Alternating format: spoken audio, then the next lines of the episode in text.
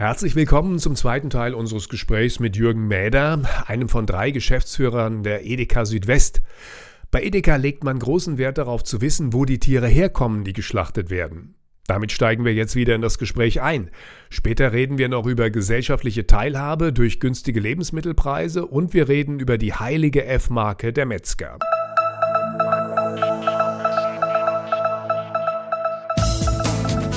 Jürgen, ich habe ein bisschen recherchiert, habe mich auf eurer Website umgesehen, ein paar Sachen gelesen über euch.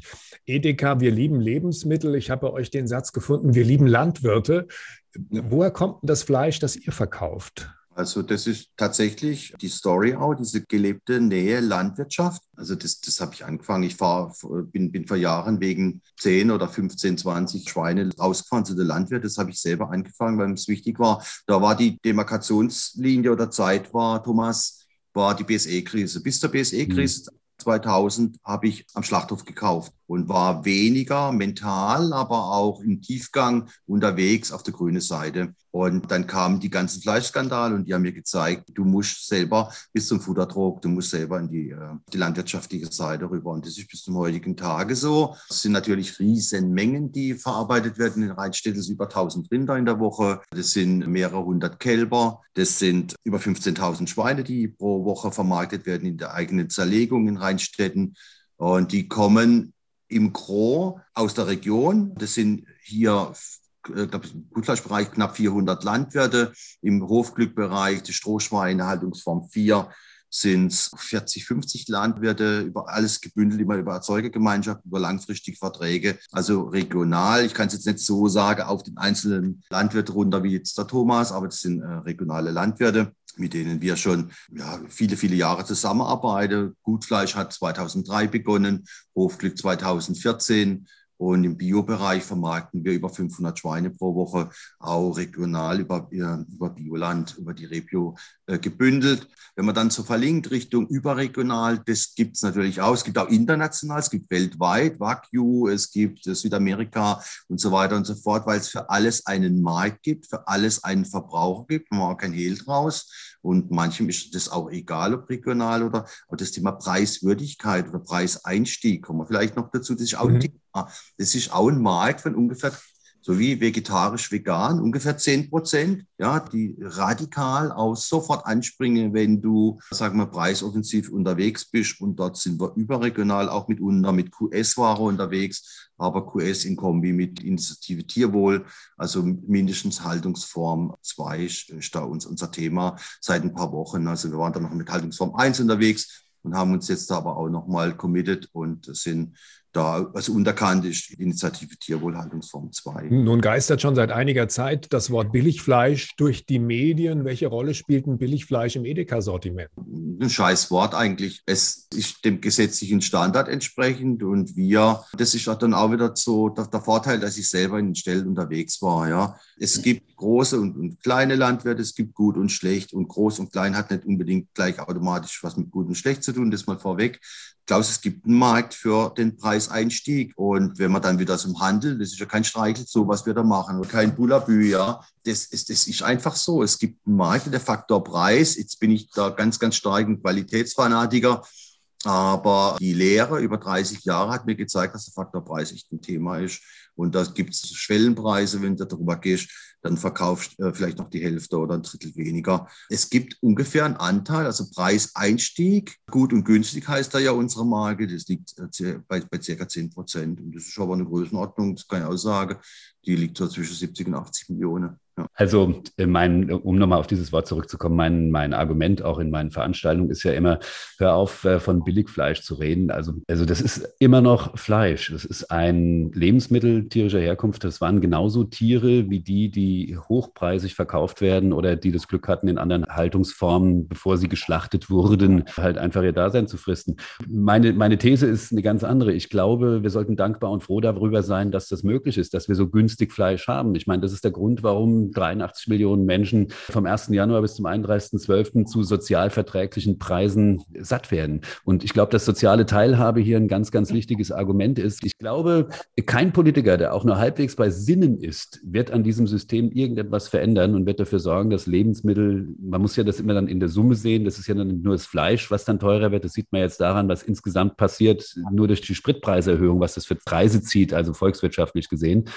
Kein Politiker, der auch nur halbwegs bei Sinnen ist, wird irgendetwas daran ändern, dass Fleisch und Lebensmittel günstigst verfügbar sind. Ich glaube, soziale Teilhabe, das ist das Zauberwort an der Stelle. Das ist eine unserer Grundvoraussetzungen, dass das, was wir hier organisiert haben, funktioniert einfach. Und dazu gehört es halt, das sage ich auch immer wieder gern, dass der Preis für Lebensmittel niedrig ist und auch niedrig bleibt. Ja.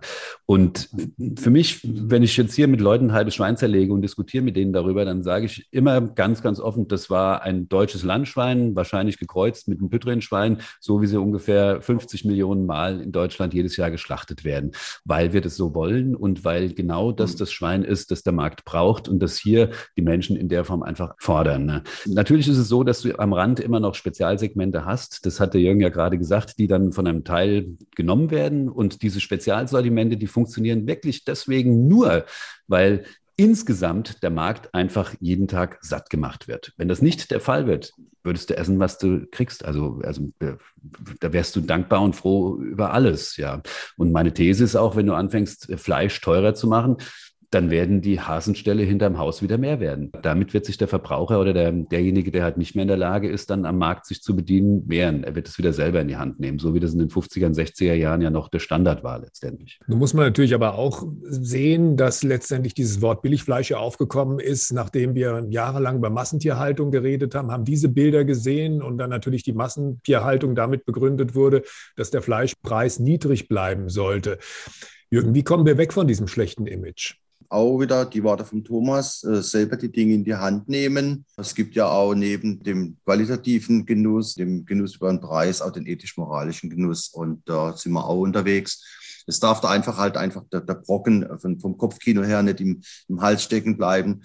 Es gibt gesetzliche Standards, und dann musst du dir sagen, okay, sind die okay für mich noch? Habe ich sie erlebt? Wie habe ich sie erlebt?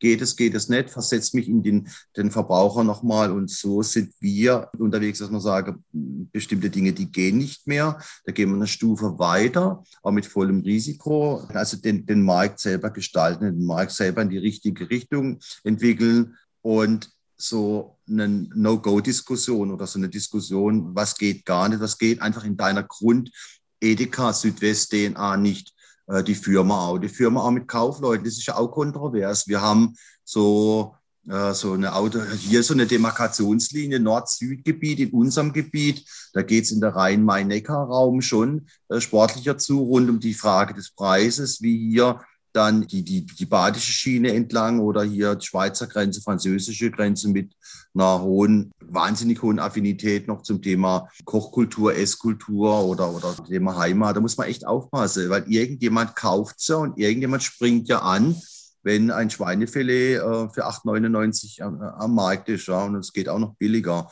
Und die Zahlen zeigen das, da habt ihr Sprünge drin von 30, 40, 50 Prozent Umsatz obendrauf. Das ist unglaublich. Muss man nicht haben. Ähm, jetzt kannst du den Markt mitnehmen und sagst, okay, für eine No-Go-Diskussion und die haben wir. Also wir haben auch einen Ethikrat äh, hier bei der Edeka Südwestfleisch und den transferieren wir jetzt auch in die Edeka Südwest rein. Und da diskutieren wir soziale Standards, da diskutieren wir Tierwohlthemen und diskutieren wir auch No-Go-Themen. Wie wichtig sind vegane und vegetarische Produkte für Edeka? Schon ein Riesenmarkt, eine Riesenentwicklung. Äh, der letzten Jahre. Wir haben 2014 auch mutig gesagt, äh, die Vegethek, das fleischlose Produkt an der Fleischtheke, da arbeiten wir dran, waren 2014 mit Sicherheit zu früh dran und machen jetzt im Moment gerade so eine Relaunch. Es gibt teilweise schon Märkte, die kennzeichnen hinten Fleisch, Wurst, Käse, Fische zusätzlich mit Fleischlos oder mit, äh, mit Veggie, habe ich die ersten Märkte schon gesehen. Das funktioniert, das ist auch kein Hype, das ist für uns ein Selbstverständnis, das ist auch nicht schwarz-weiß. Das ist die eine Nummer. Jetzt muss man halt aufpassen, dass man nicht nur in dieses Tal da abdriftet, sondern an der anderen Seite auch arbeitet im Bereich qualitatives Bewusstsein, qualitatives Wachstum rund um Fleisch und Wurst und so sind wir da unterwegs. Also das auch wieder raus aus der, der doofen Ecke dazu holen, sondern als Teil unseres Tellers, unseres Kulturguts, Wahrung des kulinarischen Erbes. Das ist ja auch ein Auftrag, den wir haben, hier als Edeka Südwest, den wir uns auch verschrieben haben. Und da gehört gutes Fleisch, gute Wurstprodukte handwerklich hergestellt oder äh, vielleicht auch weltweit, weil es einfach so eine super Tradition gibt. Das gehört bei uns zum Geschäft dazu. Also vegetarisch, vegan, toll, klasse, dass das so da ist. Eine Zielgruppe für uns ist ja der Flexitarier mit 70, 80 Prozent und jetzt rechts und links nicht so das ganz harte vegetarisch-vegan. Der läuft dann nicht in die Fleischtheber, so ein Flexitarier, zähle ich mich auch dazu. Warum nicht auch fleischlos? Kein Problem, Scheuklappe auf und, und toll, ja. Thomas, bei dir in der Fleisch- und Wursttheke habe ich noch kein vegetarisches oder veganes Produkt entdeckt, aber in der Warentheke. Ja, also wir bieten jeden Tag ein warmes Gericht natürlich an, das fleischlos ist. Ich nenne es auch ganz bewusst nicht vegetarisch, sondern einfach nur fleischlos. Ich denke, dass dieser Markt mit fleischlosen Produkten in der Zukunft sicherlich sehr, sehr bedeutsam ist und auch sehr, sehr bedeutsam bleibt, weil Moral können wir uns leisten an dieser Stelle. Und äh, Menschen, die so denken und halt einfach auch äh, vor dem Hintergrund dessen, was wir gesamtgesellschaftlich diskutieren, Klimawandel und so weiter und so fort, sicherlich darin auch eine Möglichkeit sehen, sich moralisch selber ein bisschen aufzunehmen aufzurüsten oder zu stärken. Ich glaube, das ist auch das beste Argument für diese Produkte. Die Produkte sind deswegen interessant, auch für den Handel letztendlich. Und wir reden ja hier nicht über Produkte, die absolut naturnah sind, sondern in aller Regel über ähm, hochindustriell hergestellte Fleischersatzprodukte, weil die, was die Wertschöpfungskette angeht, natürlich auch ganz, ganz andere äh, Margen versprechen. Ich meine, darüber muss man sich schon im Klaren sein, dass das anders aussieht da als beim Fleisch letztendlich. Und ähm, das macht auch nichts. Das ist ja letztendlich auch. Etwas, was nachvollziehbar ist und was man gut machen kann. Und wenn es einen Markt für irgendwas gibt, dann wird der sicherlich auch irgendwann von irgendjemand erschlossen werden. Und wenn es auch vom gesamtgesellschaftlichen her eine Akzeptanz für diese Produkte gibt, dann sollte man voller Dankbarkeit feststellen, wenn es allen nutzt, warum auch nicht. Und das bedeutet, dass man natürlich auch auf die Märkte, auf die internationalen Märkte angewiesen ist, was diese Produkte angeht. Und das ist auch letztendlich kein Fehler. Ist doch alles ganz wunderbar. Das ist toll. Das hat dazu geführt, dass eine Diskussion in Gang gekommen ist, die sich für mich immer gut anfühlt. Und äh, wenn man über das Essen reden kann, dann reden wir nicht darüber, irgendwelche anderen blödsinnigen Dinge zu machen oder sonst irgendwas. Und wenn wir sonst kein Problem haben, als über diese Fragen zu sprechen. Ne? Jürgen, wir haben über die F-Marke gesprochen. Die ist ja dem Metzger nach wie vor heilig. Wäre das interessant für euch, mit der F-Marke zu arbeiten? Oder sagt ihr, wir haben so viele Handelsmarken, wir haben so viele Qualitätssiegel, äh, die F-Marke brauchen wir eigentlich gar nicht? Nee, also ich habe ja vorhin schon erzählt, von den guten Metzgern lernen. Ich habe den höchsten Respekt vor den guten Fleischfachgeschäften, die das toll machen. Höchsten Respekt, schau mal hin, sind vorbildlich für uns, wollen wir auch sein. Äh, wir arbeiten da auch damit, Klaus. Wir, wir, äh, das ist ja unser, unsere DNA, der selbstständige Kaufmann, der vor Ort in der Verlängerung natürlich am besten in der Grundstrategie sich auf uns konzentriert. Wir selber in der Produktion dann, also in der Fleischzerlegung und der Wurstproduktion, dann möglichst äh, uns stellen müssen, den handwerklichen Qualitäten. Und da kauft man die Abteilung draußen, die verlängert es mit dem örtlichen Metzger nochmal. Also gar keine Scheuklappen, absolutes Thema für uns. Und natürlich, also wir sehen uns als Handwerk. Also Sehnsucht wäre vielleicht das Fleischerzeichen an Thomas, an die Metzgereiabteilung im Supermarkt zu machen. Und den Anspruch hätte ich und ich glaube, den Verdienst auch. Ja, also da haben wir ganz, ganz hart gearbeitet, so viele Jahre jetzt. Und das ist so, ja. Also was ich gelernt habe jetzt im Verlauf des Gesprächs und auch in, jetzt bei den Dingen, die ich mir in letzter Zeit anschauen durfte im Handel, es ist nicht etwa nur so, dass Edeka jede Menge von den Metzgern in der Vergangenheit gelernt hat, sondern dass da so eine Art von Transformation stattgefunden hat, dass da einfach das sind einfach richtige Metzgereien, da darf man sich nichts vormachen. Da wird nicht nur nachgemacht, sondern das ist schon sehr, sehr echt. Thomas, was können denn Metzger von Edeka lernen? Ich glaube, dass der Blick auf den Markt vom Handel, jetzt nicht nur Edeka, aber Edeka ganz besonders, und diese nicht zu diskutierende Qualitätsausrichtung, was das Thema angeht, und zwar immer aus Sicht des Kunden, etwas ist, was man vom Handel nicht nur lernen kann, sondern lernen sollte. Möchtest du mit deinem Betrieb in die nächste Generation gehen? Und Jürgen, ich kann dir eins sagen, was diese Frage des F-Zeichens an der Theke eventuell des Edeka-Marktes betrifft, da hast du in mir einen ganz, ganz starken Verbündeten. Da habe ich mir schon ganz, ganz große, blutige Nasen geholt in unserem Fleischerverband, wenn ich aufgestiegen bin und habe diese Partnerschaft gefordert und einfach versucht zu erklären, dass es eine Chance ist für unsere leistungsfähigen Betriebe auch letztendlich da einen größeren Markt zu sehen. Und ich glaube, diese Offenheit, das ist etwas, was man vom Handel ganz, ganz stark lernen kann in diesem Fall, dass man bereit ist, nach rechts und links zu gucken und nicht nur den Fokus halt auf die eigene Ladentür setzt, sondern schaut, dass man in solchen Verbünden bedeutend leistungsfähiger ist, auch im Interesse des gesamten Systems leistungsfähiger ist, als das vielleicht heute so gesehen wird von den meisten Kollegen. Jürgen, darf es ein bisschen mehr sein in dieser Rubrik hier in unserem Podcast? Stellen unsere Gäste uns eine Frage. Hast du eine Frage an uns, die wir beantworten können? Ja, das ist nicht indirekt eine Frage, vielleicht ist es eine offene Frage, ergänzend an das, was Thomas gerade gesagt hat.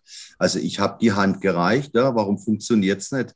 Das ist vielleicht die Frage, warum funktioniert nicht dieses Miteinander, das Kräftebündeln? Ich habe es vor kurzem angeboten, weil sich hier strukturell was auch in der Region verändert, im Fleischerhandwerk, auch von der Versorgung her, und habe angeboten, dass wir vielleicht bestimmte Dinge in der Belieferung eines, eines Fleischfachgeschäfts auch zukünftig miteinander machen, entweder durch unsere Edeka Food Gesellschaft oder durch die Edeka Südwestfleisch selber.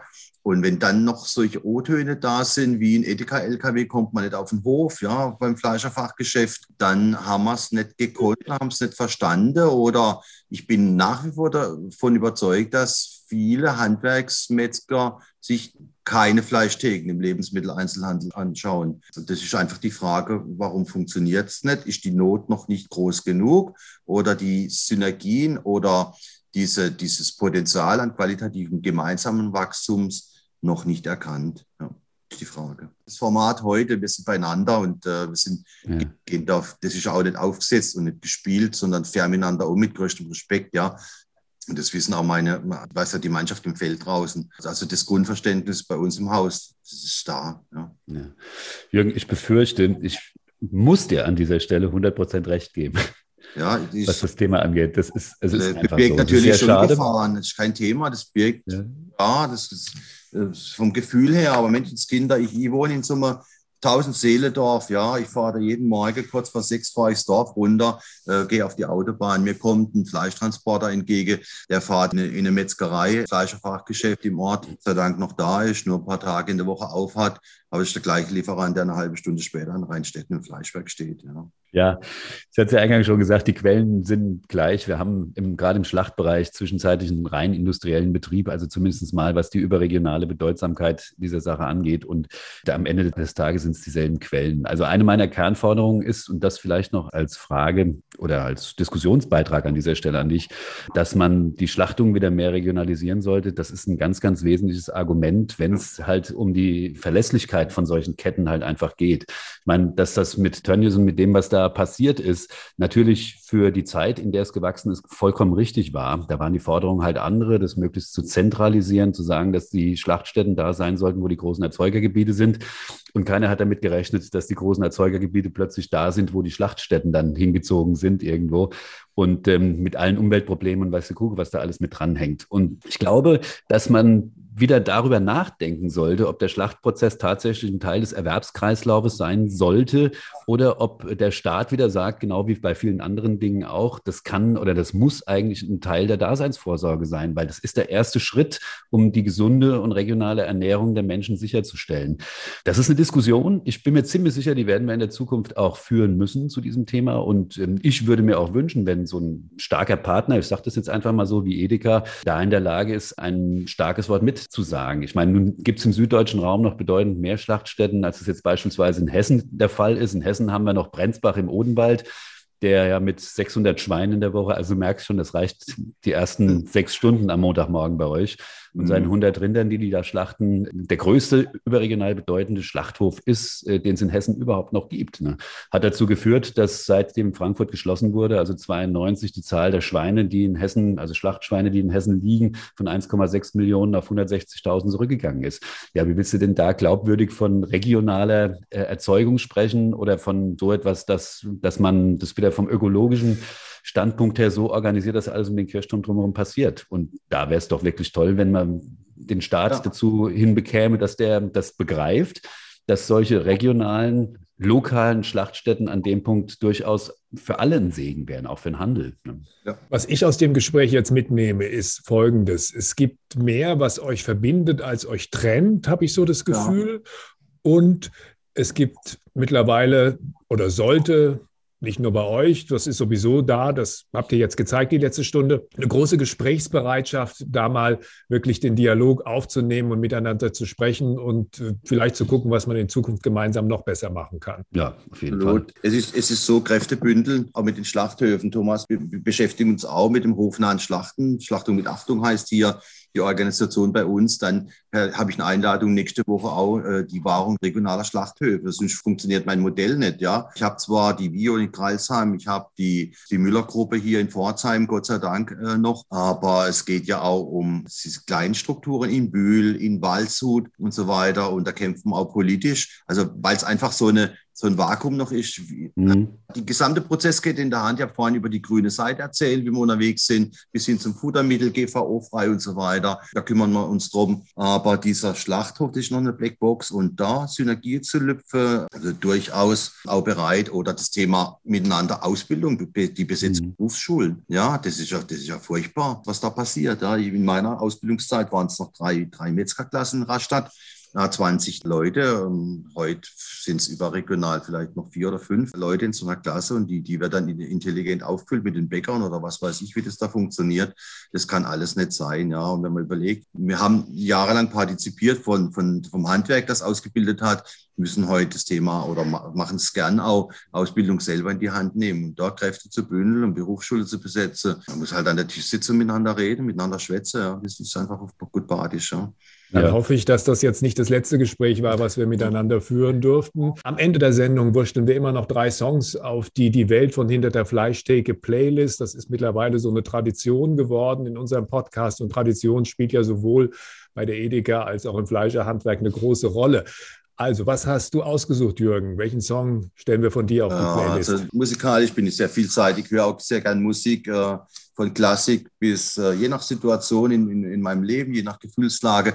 Aussucht habe ich mir von Udo Lindenberg, ich mache mein Ding. Äh, früher hat Udo Lindenberg mir Angst gemacht und mit zunehmendem Alter, heute mit 57, ist man so reif, dass auch er einen erreicht. Ich finde einfach den Inhalt des Songs und insbesondere einfach dieser Text, das, das passt so, so unglaublich zu mir auch manchmal auch antizyklisch unterwegs sein, das Ding mache und bestimmte Widerstände aushalten. Ich finde es gut, ja, ich finde es ein gutes Lied. Thomas. Ich habe mir heute einen Titel ausgesucht, du weißt ja, ich bin ein alter Rocker, ne? und zwar von einer Band, die heißt Goodbye June und der Titel heißt Step Aside. Noch nie gehört, aber ich bin sehr gespannt. Ich werde ah, ihn lass dich mal überraschen. Ich auch mal anhören auf der Playlist. Der läuft bei Radio Bob jeden Tag mindestens Und hier kommt ein populärer Song auf die Playlist, den jeder kennt, Eros Ramazzotti, Musiker A. Das ja. war's für jetzt. Ich wünsche euch viel Schwein, euch beiden. Vielen Dank. Ähm, alles Gute und bis bald. Hat großen Spaß gemacht. Dankeschön, ja. Jürgen. Dankeschön, Thomas. Ja, danke auch und dass es gut weitergeht. Ja, Dankeschön. Vielen Dank, Jürgen. Bis bald. Danke. Tschüss, Thomas.